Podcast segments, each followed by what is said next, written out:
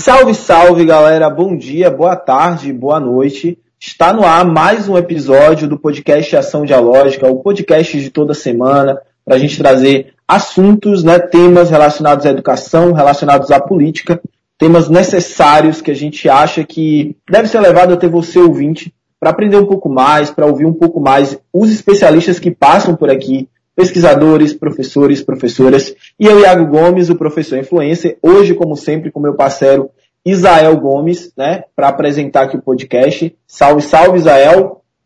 Salve, salve, rapaziada. Tudo bem com vocês? Espero que todos estejam bem. É... E vamos ir pro bate-papo, né, Iago? É, apresentar a nossa convidada, deixar que ela se apresente, né, como a gente faz de costume. É... E por mim, ela tem a palavra aí para se apresentar e falar. Por sinal, uma grande convidada, né? Uma convidada muito esperada aqui. Pode se apresentar, Andressa. Ah, eu também estava esperando para vir aqui conversar com vocês. É um prazer enorme estar aqui, é, dialogar com o professor Iago, com o professor Isael. É, eu acompanho um pouco pelas redes o trabalho que vocês fazem e é sempre um prazer enorme estar junto de professores. Então, uma alegria enorme.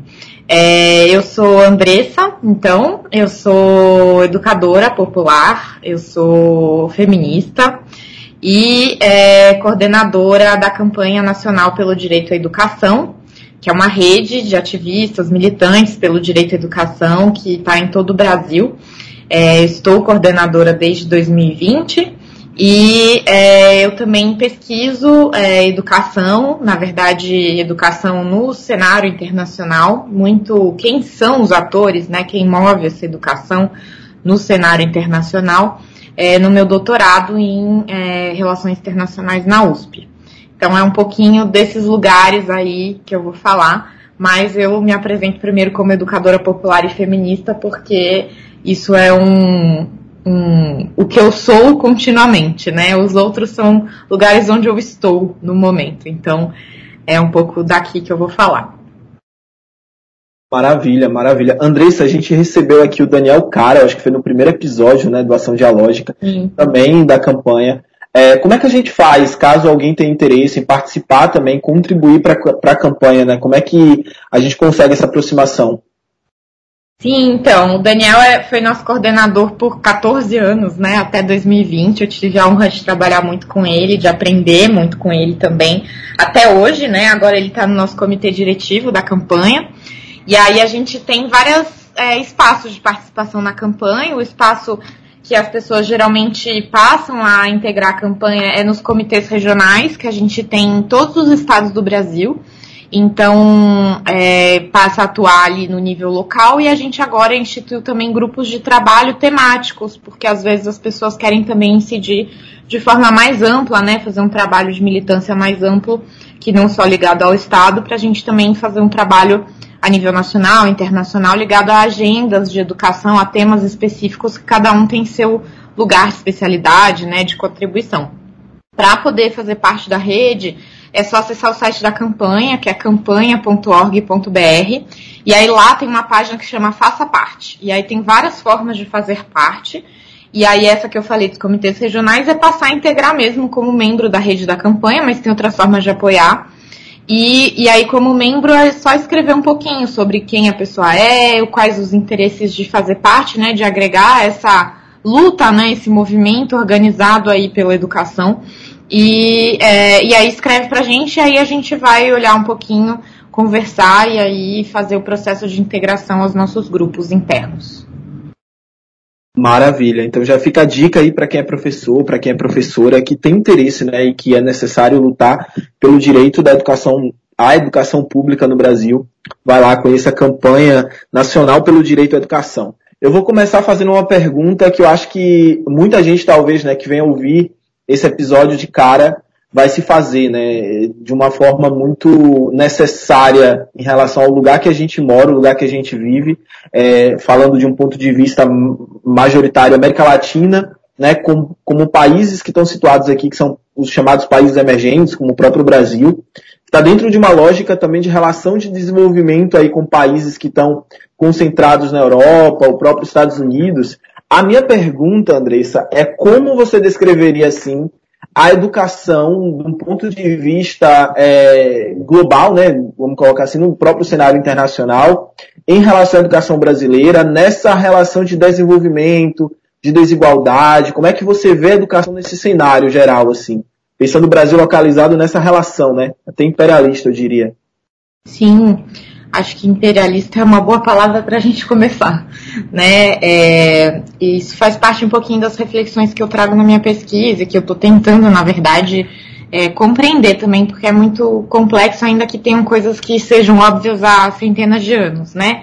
É, essa relação colonial, né, que ainda perpassa é, todas as políticas é, no mundo e que a gente é, vive, né, no dia a dia de nossas políticas educacionais, no dia a dia né, da, da, da nossa vida, da nossa população, ela ainda é, a educação está imersa nisso, né, nesse lugar de é, e aí a América Latina, os países africanos, muitos países do leste asiático, né, a gente cada um na sua diversidade, claro, mas a gente ainda muitas vezes é visto como países de experimentação, é, de teorias que vêm de cima para baixo sobre o que seria melhor para a educação nos nossos próprios países. Né? E aí, quando você fala imperialismo, eu acho que tem um pouco disso, né? No, muito disso, talvez. É, quando a gente olha para políticas que chegam de fora né, ideias, às vezes, que são, são tidas com palavras bonitas como ideias inovadoras, e, né, ideias né, de exemplos internacionais, evidências internacionais, né, sempre vem com esse tom marqueteiro é, de que é, os países, seja dos Estados Unidos, o Banco Mundial, ou países e organizações baseadas na Europa, né, é, tem como ideias para resolver, solucionar os problemas educacionais que a gente vive. Que são problemas educacionais que, na verdade, são estão também imersos é, num cenário, numa sociedade que é, sofre até hoje os efeitos da colonização é, que nunca deixou de existir, né? É, em termos, é claro, o contexto é diferente, a gente não, não pode ser anacrônico, mas no sentido de que é, esse, essa hegemonia né, de, de países ricos sobre países pobres e essa exploração né, internacional continua existindo muito fortemente no, no mundo, mesmo que de formas diferentes, de acordo com o contexto é, que a gente vive no século XXI. Mas isso continua presente a educação está no meio disso. Né? Então chega a ser irônico como alguns países, organizações internacionais do norte, né, global, como um pouco a gente fala nas relações internacionais, é, olham para os países do sul como se elas viessem salvar a gente de um problema que eles mesmos criaram. Então, é, a gente acaba discutindo um pouco isso quando a gente vai olhar para o cenário da educação é, a nível internacional e para os nossos próprios países imersos nessas, nessa questão. A, os países africanos são muito mais um canteiro de testes, né, o que é terrível, é, do que os países da América Latina, até porque aqui a gente vê um, umas estruturas sociais e, e de capitalismo que são muito ainda coronelistas, né? E aí acaba que tem uma disputa de poder interna aqui nos nossos países que é, limita um pouco, de certa forma, algumas, alguns testes sobre educação é, de, de política educacional no Brasil e em outros países da América Latina, mas que não deixa de chegar também de, sob outras facetas, de outras formas, aqui para o Brasil. É interessante você falar isso, né? Eu acho que quiser ter uma pergunta, mas é, o professor Fernando Cássio teve aqui no, no podcast também, e aí ele discutindo o novo ensino médio, a gente falando sobre o papel de organizações internacionais como o Banco Mundial, né, na, na, na própria construção do novo ensino médio, ele chamou a atenção para algo que às vezes a gente vai muito para o cenário internacional, mas a gente também esquece das condições locais, é, que também influenciam, né, nas burguesias locais também, que também influenciam nessas políticas educacionais. Então, esse ponto, assim, eu acho muito importante da gente destacar, né, que tem o papel também das organizações, mas o cenário é, nacional também é um cenário extremamente complexo nessa, dentro dessa realidade. É, exatamente. E é também um mito, né, dessas organizações acreditarem que elas vão chegar com uma política pronta e que isso vai ser implementado da forma como elas pensaram dentro de um laboratório europeu. de pensar uma política que, é, né, de cima para baixo, que viria a ser implementada em um país federativo como o nosso, totalmente diverso, com uma série de questões diferentes a serem enfrentadas e a serem levadas em conta em cada lugar do Brasil. Né? Então, é, nós mesmos não podemos reproduzir essa lógica, é, que é, na verdade, a lógica que eles usam como que é a lógica do piloto, né? A gente vai pensar aqui uma ideia de laboratório sem conhecer de fato a realidade, daqui de cima, sem ouvir os sujeitos da educação, e aí a gente vai chegar lá porque a gente tem é, poder econômico, a gente tem poder político, a gente tem uma grande representatividade internacional, é, é, se dizem ter mandatos né, internacionais e trazer essa ideia para o país, é, muitas vezes apoiado né, por movimentos daqui do Brasil, fundações empresariais, outros grupos que apoiam esse tipo de agenda, esse tipo de construção não democrática das políticas educacionais e que isso vai funcionar. Né? Eu acho que talvez o grande trunfo que a gente tem é justamente que nenhuma política pública funciona de fato se ela não tiver gestão democrática e na construção dessa política. Né? Então já é, já são políticas fadadas a, a não serem implementadas, né? De, dependendo, claro, da resistência das comunidades escolares, que é onde a gente aposta né, todas as nossas fichas, porque é onde acontece né, o processo educacional.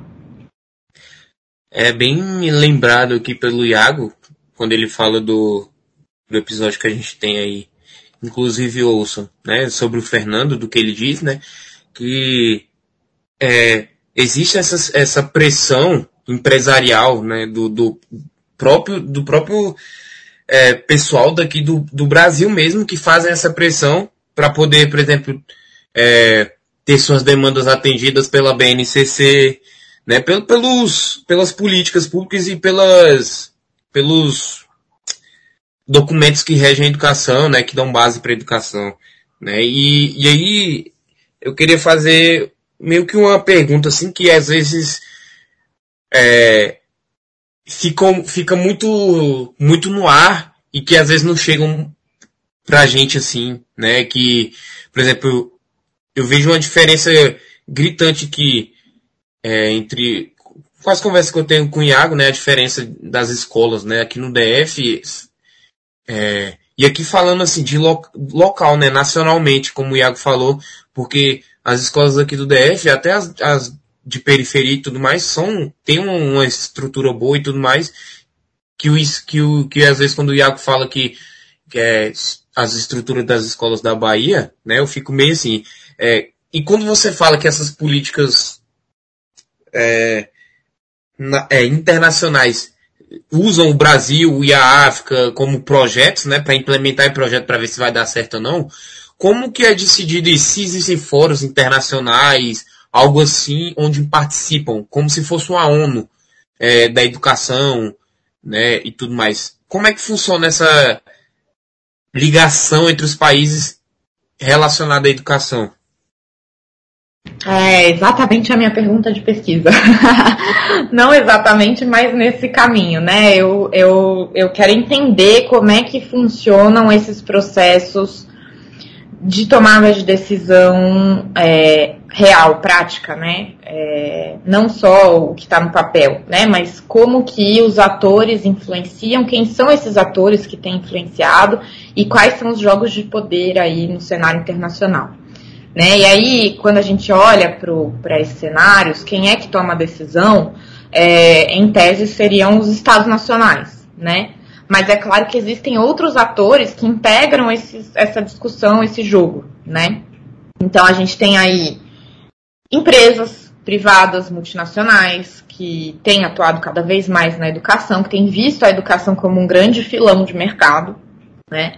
É, a gente tem fundações, institutos, né, empresariais, que daí eles acabam funcionando como a criação de uma ambiência nas políticas educacionais para que sejam aprovadas políticas que favoreçam né, o mercado dessas empresas, um, um modelo educacional que favoreça um modelo, so, um modelo social e econômico que favoreça esse mercado.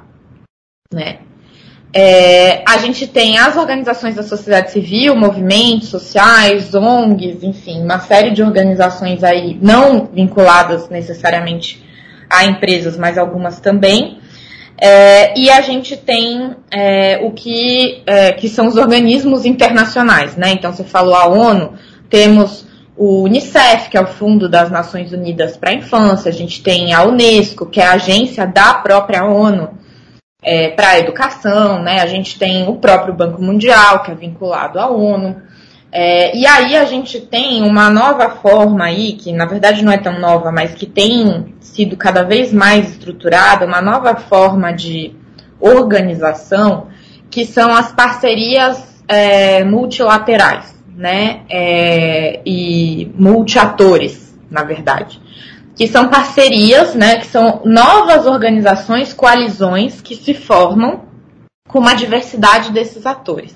E aí nessas parcerias a gente vai ver os organismos internacionais, a gente vai ver organizações de sociedade civil, a gente vai ver empresas, a gente vai ver fundações empresariais e a gente vai ver estados nacionais também. E aí, com essa grande profusão de várias parcerias, e aí em vários campos, né, não só da educação, mas na própria educação tem várias, é, é, é, existe uma dissipação do poder, né? Ela acaba se fragmentando. Então, tem a parceria X que discute tal coisa, a outra parceria que discute outra coisa, a outra que discute outra coisa. Algumas delas se sobrepõem, né? Discutem as mesmas coisas e acabam disputando, mas quando você vai ver quem integra essas parcerias, são os mesmos atores, com algumas diferenças, né? E aí, quem são os atores que geralmente estão em todas as parcerias? Aqueles que têm maior poder econômico e maior poder político e, e que está muito relacionado ao poder econômico. E aí a gente tem visto pesquisas que têm mostrado estratégias do setor privado, né, em pulverizar essas parcerias, em fazer cada vez mais parcerias, de forma que as discussões fiquem pulverizadas, mas que em todos os espaços eles estejam influenciando. E aí isso enfraquece a sociedade civil, os sindicatos, né? Quem tem menos poder econômico, menos poder político nesse cenário, né? A partir do, do, do, do poder econômico. E aí, assim, questões básicas, né? Para você estar tá em uma reunião de todas as parcerias que vai discutir, você precisa de dinheiro para viajar, sabe? E eles estão em todos os espaços, eles têm sedes no mundo inteiro e a sociedade civil não, né? Então, a própria participação fica prejudicada nesses espaços, né? Então, tem, tem tido uma, uma, uma das estratégias globais de decisão tem sido essas. E aí eu vou dar um exemplo. Education Commission, chama é, é Comissão da Educação. É uma dessas parcerias globais que, é, em 2016, na Assembleia Geral da ONU, com o apoio do então secretário da ONU, Ban Ki-moon, é, e de outras grandes é, figuras internacionais, presidentes de países é, do norte global, grandes outros atores da, de organismos internacionais, eles lançaram uma agenda para a educação, que seria uma agenda chamada a geração da aprendizagem, Learning Generation. E aí eles propõem uma série de reformas para a educação que devem ser feitas para a gente produzir no mundo essa geração da aprendizagem. E aí, dentre essas reformas, tem um aprofundamento do uso de tecnologia substituindo o papel do professor, que poderia virar um monitor. A gente tem propostas de ah, se você, país, não tem dinheiro suficiente para investir em todas as etapas e modalidades da educação, então, país, Faça uma agenda de focalização, escolha a educação infantil e os mais pobres primeiro. É, e os outros que fiquem sem recurso. É, e aí, educação de jovens e adultos, por exemplo, que é primordial, é uma das que é cortadas, né, em prol de uma agenda que só olha para uma etapa da educação, que é a educação infantil. Enfim, uma série de reformas que justamente reduzem o papel desse Estado de responsabilidade com toda a educação, com toda a população, no sentido de prover educação pública de qualidade, que promovem agendas de parceria público-privada, né, sem uma regulamentação disso. E aí eles propõem essa agenda grande de reformas, que é muito característico de uma agenda liberal, né, é, de, de educação, uma agenda liberal de Estado também, que sempre reforma e reduz o papel do Estado, vídeo que está acontecendo aqui no Brasil, né? A reforma do ensino médio que vocês já citaram, a Base Nacional Comum Curricular, né, num sentido muito conteudista, que tira o papel dialógico da educação e coloca ele só no lugar de conteúdo. E as próprias reformas de Estado que a gente está vendo, reforma administrativa, a reforma tributária, a reforma trabalhista, enfim, é muito essa agenda, né? E aí eles propuseram essa grande agenda de reformas e falaram: "Ah, mas eu sei que vocês países pobres não têm dinheiro para financiar tudo isso que a gente quer. Mas a gente ajuda vocês. Se vocês toparem fazer todas as reformas, se e somente se vocês toparem fazer todas essas reformas, a gente te ajuda a ganhar, pegar dinheiro para isso. E de onde a gente vai tirar dinheiro? Do setor privado. E aí eles inventaram, né, e aprofundaram algumas agendas que eles chamam de financiamentos inovadores para a educação. Então eles criam, por exemplo, uma forma de financiamento que você vai convencer os investidores, em vez de investir na bolsa, investir em em especulação imobiliária, investir em alguma dessas coisas, os investidores ricos dos países do norte podem investir em, em países pobres do sul. E aí, em troca, tem que dar resultado. E tem que devolver com juros. Então, você acaba criando um processo de financiamento para países pobres de reformas educacionais que não vão ajudar o desenvolvimento desses países, pelo contrário, só vão produzir mão de obra, barata, né, e precarizada para continuar a exploração, né? E aí você ainda vai fazer isso com um processo de endividamento do Estado para com investidores privados internacionais. E eles chamam isso de grandes inovações, né? De que eles estão ajudando a educação no mundo. E aí isso é, é, é promovido por um grupo de é, presidentes, de CEOs de empresas internacionais, de autodenominados especialistas em educação no cenário internacional. Aí você vai ver o board, né, o conselho desse Education Commission tem a Shakira. Então, assim, você vê, né, que falta muita, a, talvez não falte a perspectiva sobre o direito, que é o direito à educação. Na verdade, é uma, uma agenda intencional né, de precarização desse direito nos países que é, não, não têm ainda esse desenvolvimento na educação. E aí isso só vai aprofundando as desigualdades é, educacionais, sociais, a nível global. Né? Então, assim, só para dar um exemplo de onde é que se decide, são várias dessas parcerias, são vários espaços. Tem espaços na Unesco, que são espaços formais, tem espaços na ONU, que são espaços formais, que a gente vai disputar esses espaços, mas o desbalanço de poder econômico dos atores é muito grande, e isso tem se aprofundado a nível internacional.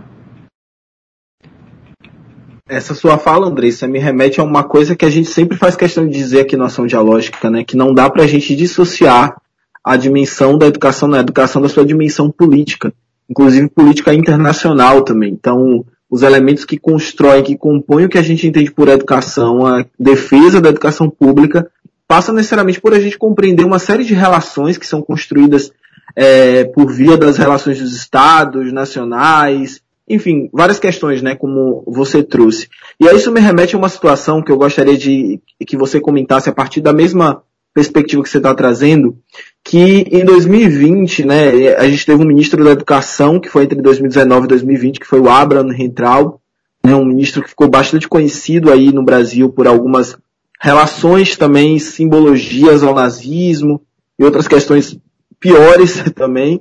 É, e em 2020 ele foi eleito diretor executivo né, do Conselho Administrativo do Banco Mundial.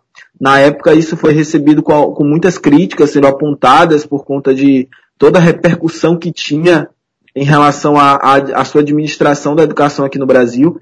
mas uma, algo que eu via muitas críticas ignorarem, né, as pressões que as pessoas estavam fazendo sobre o Banco Mundial naquele momento, não aceitar né, a, a, a indicação, a eleição do Abraham Retraub para o Conselho Administrativo, foi de que o Banco Mundial é uma organização muito mais interessada no mercado do que o que o cara faz ou não faz em relação a políticas sociais, a comentários, a discursos. Então, a preocupação do Banco Mundial é uma preocupação econômica. Então, é óbvio que qualquer pressão que fosse feita para que não aceitasse o Abraham Traub foi acabou sendo inútil também, né? Mesmo que a gente tenha é, popularizado essas críticas. O que é que você entende dessa indicação, dessa estratégia? Como é que o, o próprio comportamento do Banco Mundial em relação a essa situação? É, assim, não, não me é estranho que um, um ex-ministro é, da educação de um país que tem como ministro da economia Paulo Guedes possa ter espaços no Banco Mundial. Né? Afinal, eles dois estão numa mesma agenda de privatizações, de reforma do Estado e de redução do próprio Estado é, com relação à educação. Né? O que, é, por um outro lado, concordo um pouco com a crítica é que é, uma organização internacional é, que se diz respeitável, né, e aí a gente pode criticar isso, e eu concordo com as críticas também de, da, do que eles defendem, que eu sou normalmente diametralmente contrária, é, aceita um ministro da Educação que tem problemas muito sérios de formação e de perspectiva global, né, de, de mundo e de, de sociedade. Então, é, eu entendi a crítica mais basilar, mais básica, né, e, e óbvia sobre o assunto, mas é, também não surpreende que é, um, um ex-ministro como Abraham Ventralb, que na verdade aprofundou processos de privatização na educação, e, e, a agenda dele foi uma agenda muito fortemente conservadora e de vitrine, né, do, dessa agenda é, de redução de direitos em termos de censura, de combate às diversidades, é, da, da ideia, né, de ideologia de gênero e, e todas essas bizarrices, né, que eles colocavam na vitrine, o Ventralb como ministro da Educação, entre todos os que passaram no governo Bolsonaro, foi o que mais fez uma vitrine, mais fez marketing, ele estava todos os dias nos jornais, sempre tinha alguma fala, é, muitas vezes criminosa, né, que ele trazia é, no dia a dia ali, é, mas além dele fazer esse trabalho aí, que foi um trabalho muito marqueteiro também, e nessa agenda do conservadorismo, e que também trouxe estragos grandes nas políticas, não é só uma cortina de fumaça, ele também fez é, um trabalho de continuidade também do que vinha acontecendo com o governo Temer, né, o governo anterior, que foi um governo justamente que representa esse lugar das reformas ultraliberais, né, de redução do papel do Estado e é, de privatizações. Então, ele manteve a política de cortes, ele manteve a agenda é, de, de parceria público-privada, de sucateamento do Estado, né, do setor público, que é também uma agenda vinculada a privatizações, né, se faz um processo de abandono e sucateamento é, dos serviços públicos justamente para justificar também né, a agenda de privatização. Então, é, toda a perspectiva né, liberal do, desse governo, e aí Ventralb inserido nisso, é vinculada a uma perspectiva muito clara do Banco Mundial. Talvez o Banco Mundial fale isso em palavras bonitas e com um terno engomadinho? Sim. Mas há muito mais do que o Ventralb, né? Sim. Mas no fundo, qual é a agenda que eles defendem é muito parecida. Né? Então, não, não é o que surpreende tanto ele ser admitido lá. A questão é que foi uma admissão muito política, né? Muito vinculada a ele sair do Brasil e a todas as questões é, mais objetivas de fundo é, que estão que estão ali nesse cenário, né? Então, acho que as críticas que vieram de ah, como assim o Banco Mundial aceita um cara desse vieram também nesse sentido, né? Mas no, no fim e ao cabo eles defendem uma agenda muito parecida para a educação muito, muito bom, muito completa, né, a, a resposta.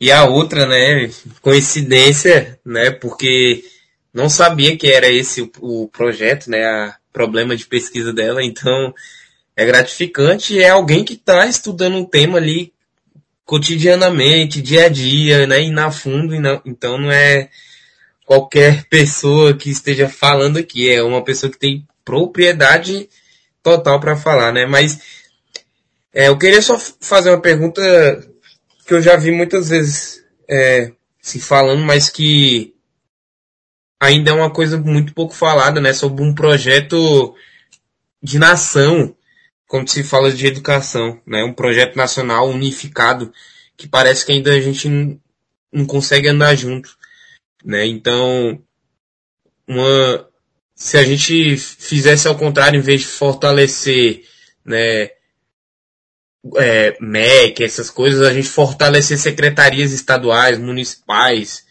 é, estaduais. Se a gente conseguir, como que a gente pode. A minha pergunta geral é: como que a gente pode fortalecer um plano e colocar algo mais concreto, uma pauta unificada, assim, que consiga que a educação no Brasil é, não fique tão. essa diferença como é hoje gritante né, nos níveis do Saeb, do PISA e por aí vai. Quando a gente vai nivelar, tem estado que é maior e tem outro estado que é muito decadente, né? Então isso acontece, na minha opinião, porque a gente não tem um projeto tão unificado.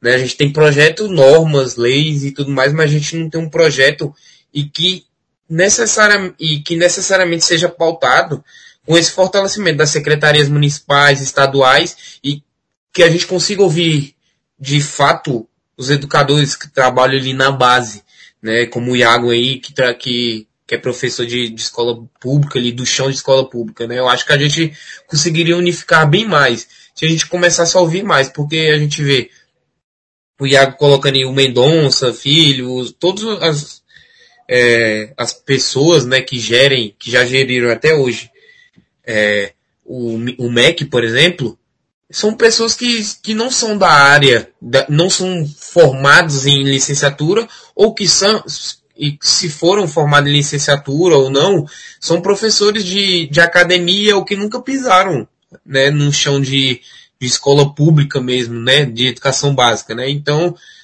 parece que os professores de, da rede básica são pouco ouvidos. Né? É, né? Então, a saída que eu vejo, retomo aqui novamente, é, seria que a gente invertesse um pouco a lógica e desse mais força, né, mais voz aos professores de educação básica e também para as secretarias municipais e estaduais para que a gente consiga uma unificação talvez de um projeto que consiga que todo o Brasil ande numa linha é, que e diminua essa diferença, né? Um, um, um, estado mais e outro estado muito menos, né? E, e eu sei que, que existem outras ligações, né? Como as desigualdades e regionais e tudo mais, mas como que a gente consegue fazer um projeto concreto mais fechadinho com que a educação, para a educação nacional, de uma forma unificada, na sua opinião? A pergunta de 100 bilhões de dólares. Brincadeira. É... Não, eu acho que assim, primeiro a gente precisa pensar, a gente precisa primeiro levar como pressuposto, especialmente a gente que tem uma agenda é, progressista, baseado em direitos, enfim, não sei qual termo que a gente pode usar, mas é, que defende né, o direito à educação como direito em si, é, a gente precisa ter é, como pressuposto e consciência e aceitar isso, de que é, a agenda da educação, assim como qualquer outra agenda política central, vai ser sempre uma agenda em disputa. É, porque especialmente nesse sistema capitalista, né? É, porque justamente a, a, uma agenda de direito à educação não, não necessariamente, muito raramente, é uma agenda que é, é levada a cabo por é, grupos empresariais, por quem é detentor do capital, né? Falando em palavras mais claras, objetivas.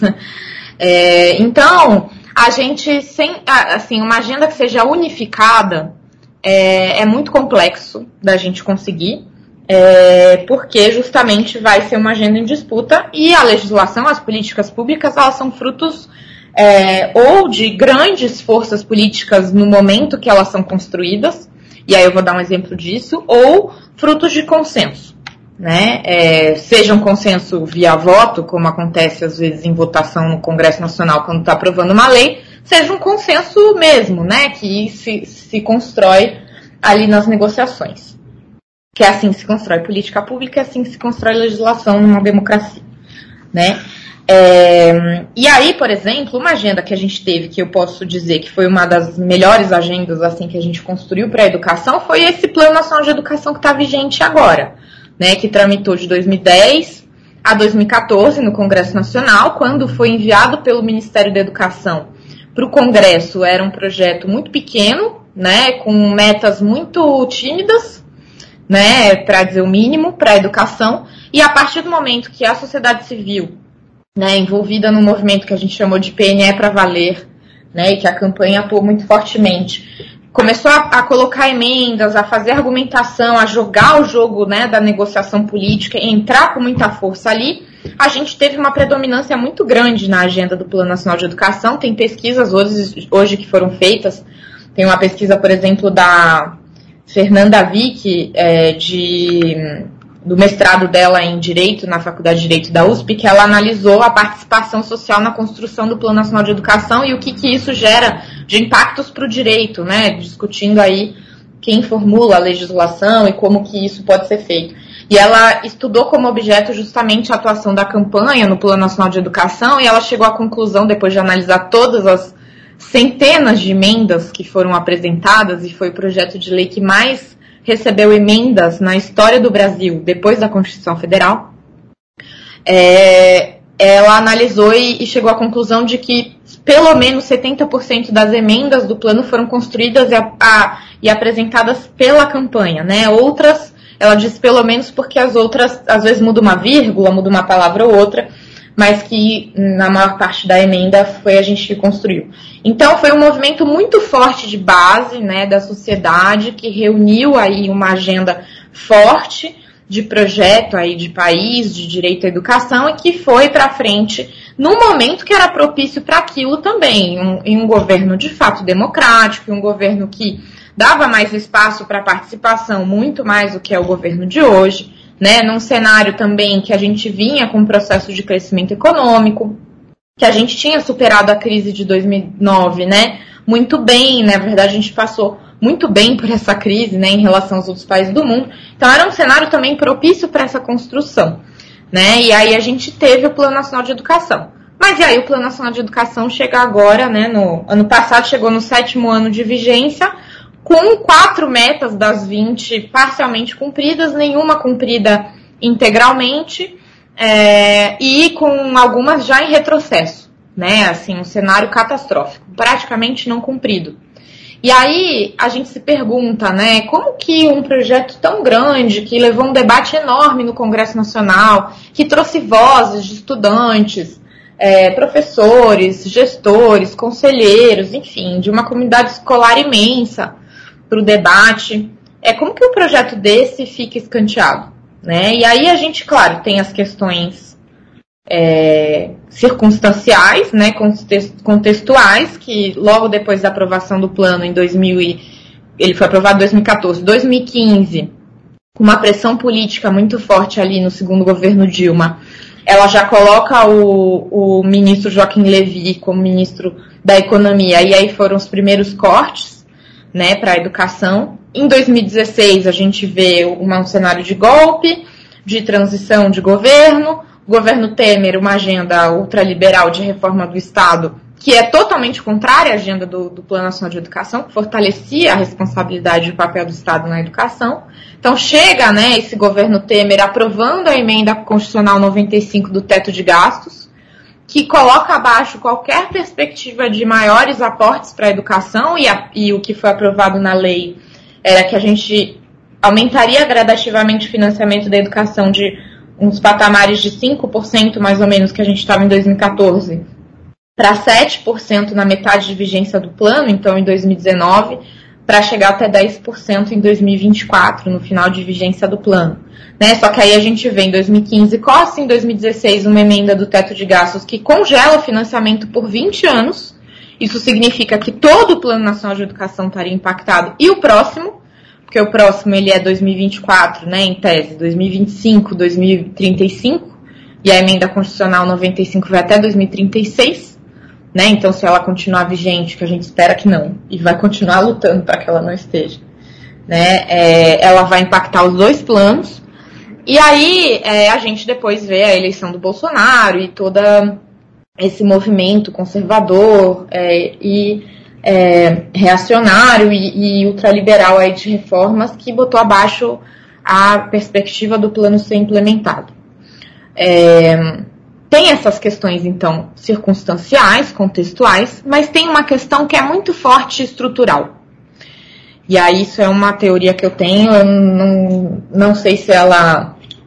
É, se um dia eu vou conseguir provar isso, mas é, tem uma questão que é estrutural, porque a gente, eu fiz parte da construção do Plano Nacional de Educação pela campanha, trabalhei na campanha desde 2010, né? Eu, eu, eu era estagiária de comunicação quando a gente estava fazendo as emendas para levar para os parlamentares e eu, eu organizei o documento é, em Word, que a gente botou todas as emendas, e aí uma por uma, e, e os números das emendas, eu salvei em CDs para levar para os parlamentares na época. Então, assim, eu, eu fiz parte dessa construção. E depois ver isso tudo, né, caminhando, não sendo implementado, e pelo contrário, né, políticas avessas ao que o plano dizia e diz, né, até hoje ainda está vigente é, sempre foi é, uma preocupação muito grande entender por que, que ele não estava sendo implementado para além das questões circunstanciais e contextuais. Né? E eu tenho uma tese de que ele não vem sendo implementado estruturalmente, não só por conta dessas questões de financiamento, que são as principais, né, no, no sentido do que aconteceu, que foi brutal para o Brasil em termos do golpe, né, e da falta de financiamento, essas políticas de austeridade, mas uma questão que fica é a questão da é, falta de é, participação social no monitoramento do plano. E aí não é uma responsabilidade, né, não é culpa dos professores, dos estudantes, né, das escolas, isso. É porque a gente tem um sistema educacional que não foca nessa educação política, né? E aí, quando os estudantes, por exemplo, ocuparam as escolas, os secundaristas, em 2015, 2016, eles defendiam escolas com melhores infraestruturas, professores, profissionais de educação valorizados e é, uma pedagogia que fizesse sentido para eles, né, que fosse dialógica, que trouxesse também respostas, né, e discussões sobre os desafios que eles estavam vivendo nesse momento. E boa parte disso é, se fosse financiado né, pelo Plano Nacional de Educação, estaria acontecendo. A gente fez muitas conversas com os estudantes que ocuparam as escolas de vários estados e a gente falou, por exemplo, sobre o custo aluno-qualidade, que é um mecanismo que alia a qualidade e financiamento da educação, que garante que tem infraestrutura, professores valorizados e é, financiamento para a própria gestão democrática da educação, que poderia gerar um processo de discussão dialógica para trazer né, mais sentido para essa discussão nas escolas, né, e para essa pedagogia. É, então, assim, por meio do CAC a gente consegue é, garantir boa parte, né, desse desafio que os estudantes pleiteavam. E quando eles descobriram que existia o custo aluno qualidade, eles falavam: Nossa, isso existe, isso está na lei. Eu já tinha direito a isso, porque muitas das propostas que eles falavam era: Vamos fazer uma lei para isso. E a lei já existe, né? Só que ela é, é muito pouco conhecida. E aí eu acho que está um desafio, claro, que é estrutural, de a gente conseguir que a educação sirva a ser uma educação crítica, política, e que fale sobre essa questão do que está na lei, do que é direito, do que foram conquistas sociais importantíssimas na história do Brasil, e que a população, né, dos estudantes, das comunidades educacionais se apropriem disso. Né? Então existe um, um desafio estrutural aí de tornar a educação mais assim. E existe um desafio de cada um de nós, educadoras, educadores do Brasil, de incorporar essas agendas nas nossas, nos nossos processos educacionais, né, no chão da escola. Eu sei que é duro, né, a gente tem professores, profissionais de educação na nossa rede. Eu mesma já fui muito tempo educadora é, na escola, né, hoje os processos educacionais são de outras formas, mas É, então eu conheço essas realidades, eu sei como é duro é, ter que dar conta de tudo que você precisa dar conta no papel oficialmente enquanto professor, né? É, que tem uma série de tarefas e demandas e questões de aulas e aí muitas vezes é em mais de uma escola, né? E sei é, que ainda é mais difícil ainda incluir mais coisas e, e remar contra a maré, né? Mas se não for via os nossos professores, se não for via as nossas escolas, não será via ninguém, né? Então, esse nosso papel enquanto educador também é muito importante nesse sentido de construir essa, essa, esse senso crítico, esse senso dialógico sobre o que é esse projeto de país, o que a gente já tem enquanto direitos conquistados e como fazer valer esses direitos. Né? E, e eu acho que isso também é papel dos movimentos sociais, a campanha tenta fazer sua parte nisso. A gente ainda tem muito chão para percorrer, muito feijão com arroz para comer, mas eu acho que a gente tem que estar tá junto. Talvez a resposta aí para o Israel seja como que a gente pode fazer uma agenda unificada, seja a gente voltar para as raízes freirianas mesmo, de fazer uma educação política, né, é, crítica, dialógica, sobre o que, que, é esse direito à educação, sobre o que, que é essa legislação, sobre quem são esses que defendem ou têm interesse na educação para que mais pessoas possam estar tá unidos nessa batalha aí pelo direito. Muito boa, me senti muito bem respondido. Muito obrigado. É, e só fazer um adendo aqui, a gente teve uma ministra da Educação, Esther Figueiredo, lá em 1950, por aí, mais ou menos, né, que era professora de português e tudo mais, né? Então, só para dar um, uma retificação aqui. É, e segue a crítica, né, que a gente nunca colocou um professor do, da educação básica, né, do chão, como um menino da educação, como alguém que conhece, que viveu, que vive, né, os, próprios, os próprios problemas, né. O avanço que a gente teve é colocar professores que, de universitários, mas que são engenheiros, em suma maioria são da administração ou economistas, né? E às vezes a educação precisa desse trato pedagógico, né? Para a gente ir mais para frente, né? Porque a análise que eu faço é, a gente teve muitos avanços na educação, né? Dos, de 30 anos para cá, né? No governo Lula e tudo mais, é, em estruturas, em repartição, a gente ganhou o novo Fundeb agora, né, que você até disse um pouco sobre, discorreu um pouco sobre, só que às vezes a gente não, não avançou em trato pedagógico, né, em, em metodologias, em didática, né, talvez, é, não sei como a gente pode unificar, né, talvez informação continuada, que foi até um, um exemplo de, de fora, né, existem países que focaram nisso, em dar é, fazer fomentar isso nos professores, né, em que eles se formem mais, é, se aprofundem mais, continuem no mestrado, doutorado, mas continuem também numa, na educação básica, né, não como isso para eles seguir numa carreira acadêmica, acadêmica, mas também continuar na própria educação básica, mas com com um aprofundamento melhor, né, em educação e tudo mais. É, então, só fazer esse adendo mesmo e, mais uma vez, obrigado.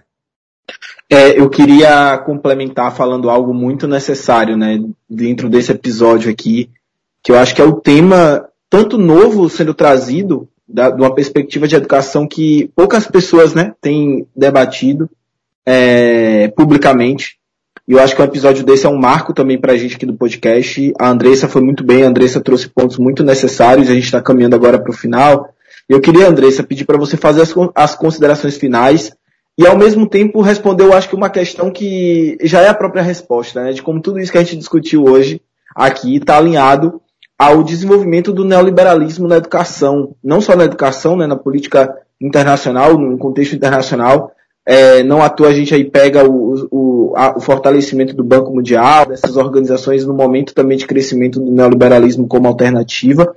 E diante disso, do neoliberalismo como essa, né, é, com esse crescimento, esse fortalecimento a nível é, internacional, quais são suas perspectivas de transformação, de mudança é, na educação brasileira nos próximos anos, né? Pensando aqui que muita gente tem depositado muita fé nas eleições, e eu acho que sim, a gente para a gente disputar esse espaço, mas o que é necessário também para a gente pensar uma, um outro modelo de educação nacional que seja um modelo também né, autônomo, de desenvolvimento nacional, pautado no fortalecimento dos nossos vínculos aqui.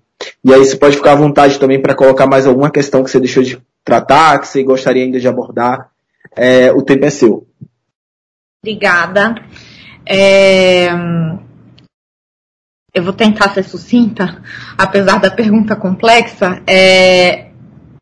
Eu acho que assim, eu também coloco fé nas eleições. Acho que faz parte da gente que é militante por direitos humanos colocar fé né, em processos eleitorais, especialmente nesse, né? E eu acho que a partir dessa fé que a gente coloca, a gente também mobiliza ações, né? É um, é um caminho de ida e volta, né? A ação, ela, ela alimenta a nossa fé e a fé alimenta a nossa ação, então eu acho que é preciso também a gente ter fé nas eleições. Mas é, não é só isso, né? A gente não tem as eleições ganhas, necessariamente, né? Ninguém sabe disso, vamos saber disso em outubro. É, ainda que o cenário esteja bem melhor que em 2018. É, mas eu acho que talvez o que eu esteja mais apostando é que a gente viveu um ciclo aí, e aí a gente está encerrando agora de sete anos, né, do golpe até agora, é, de processos muito graves e violentos na nossa política. É, e isso tem gerado uma discussão e um debate sobre política, sobre democracia, sobre direitos humanos, sobre os limites é, do liberalismo, e aí não só no Brasil como no mundo, posso falar um pouquinho disso, é, que tem sido muito interessante. Apesar da gente ver é, bizarrices como é, aconteceu no podcast aí na semana passada, do. Nem lembro o nome dele.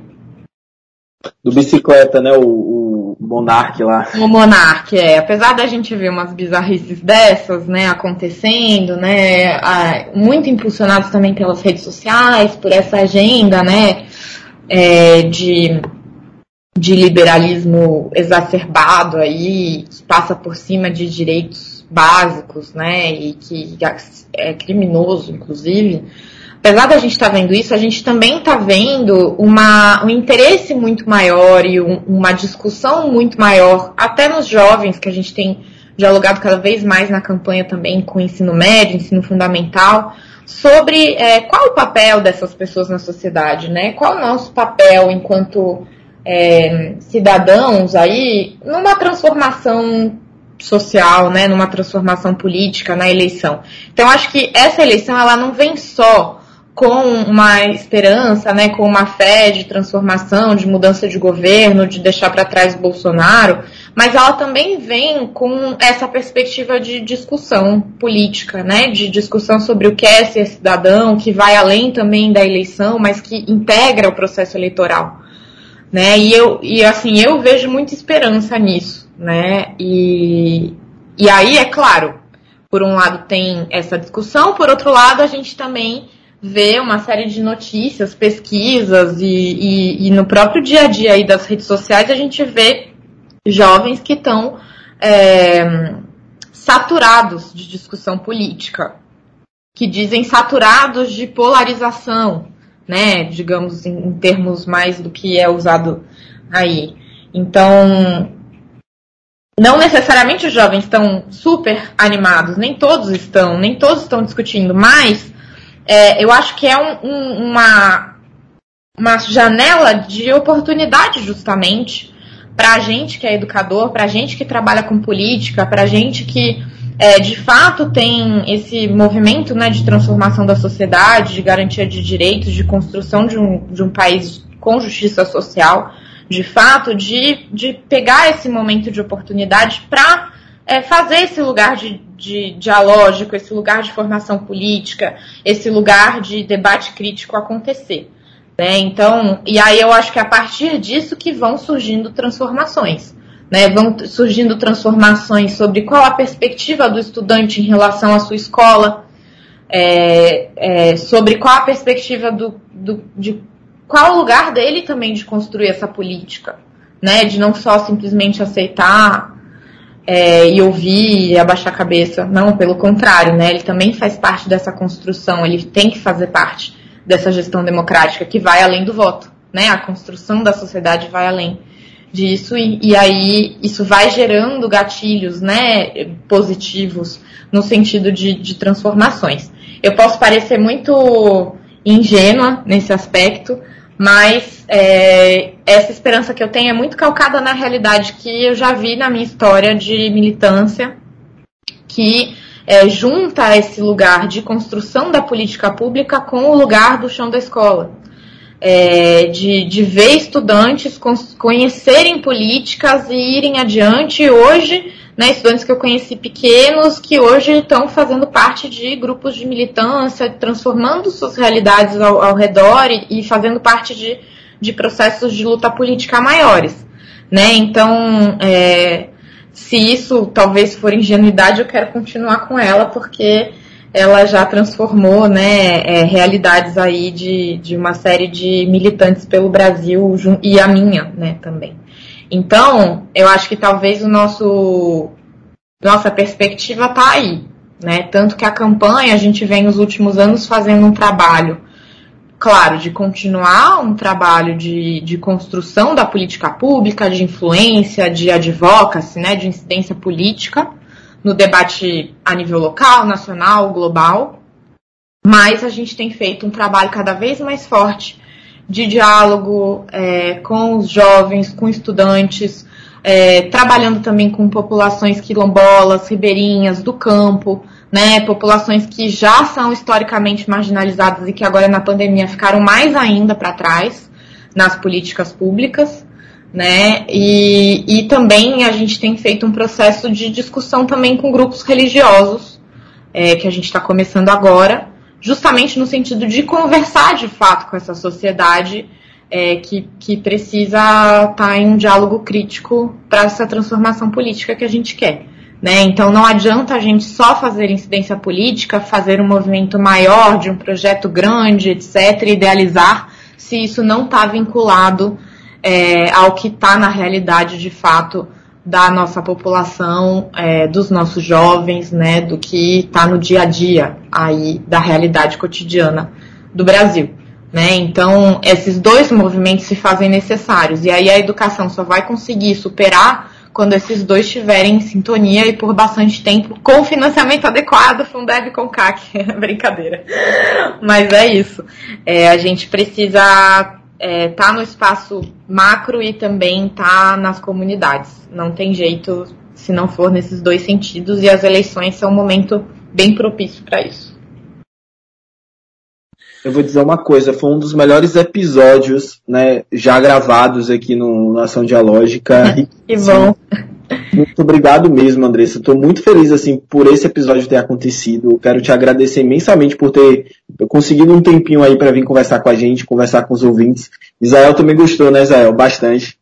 Nossa, eu tô chocado aqui. Eu vou ter que ouvir quando a gente for lançar, né?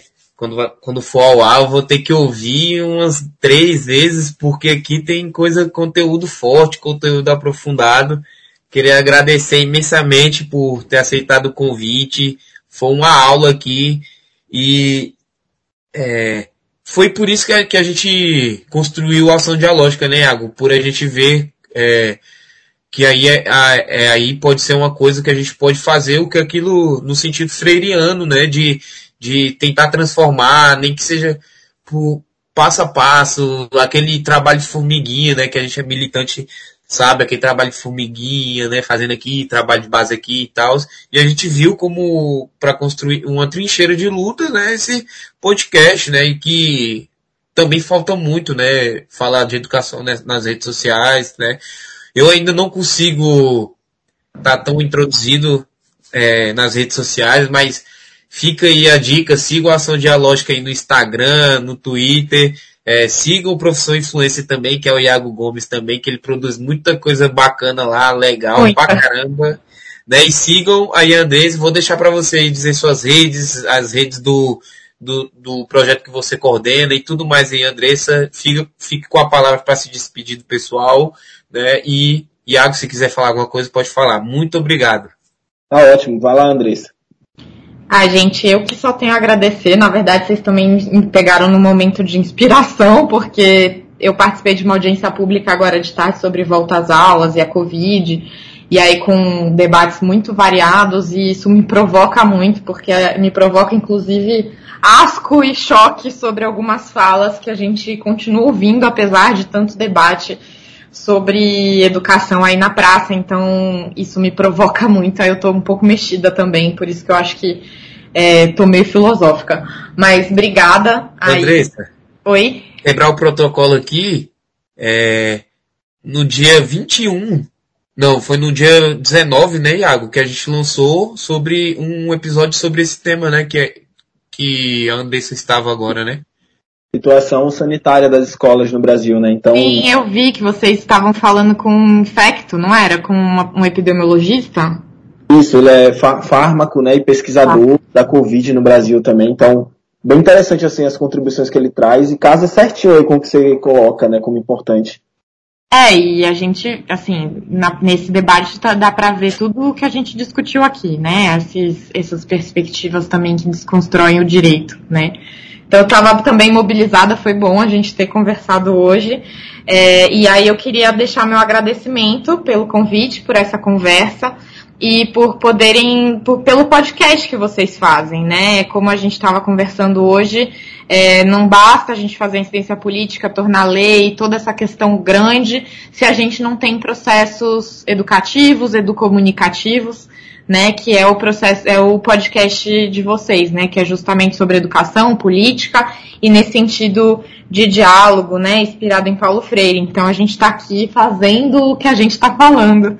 Então eu fico alegre demais de poder estar é, tá aqui nesse lugar de, de diálogo que é muito bem construído, como o Isael já falou, sigam o professor, Iago nas redes. Eu gosto muito de, de me atualizar também, de ouvir o que, que é, vocês têm discutido no podcast também o que o, o professor influencer traz nas redes sociais.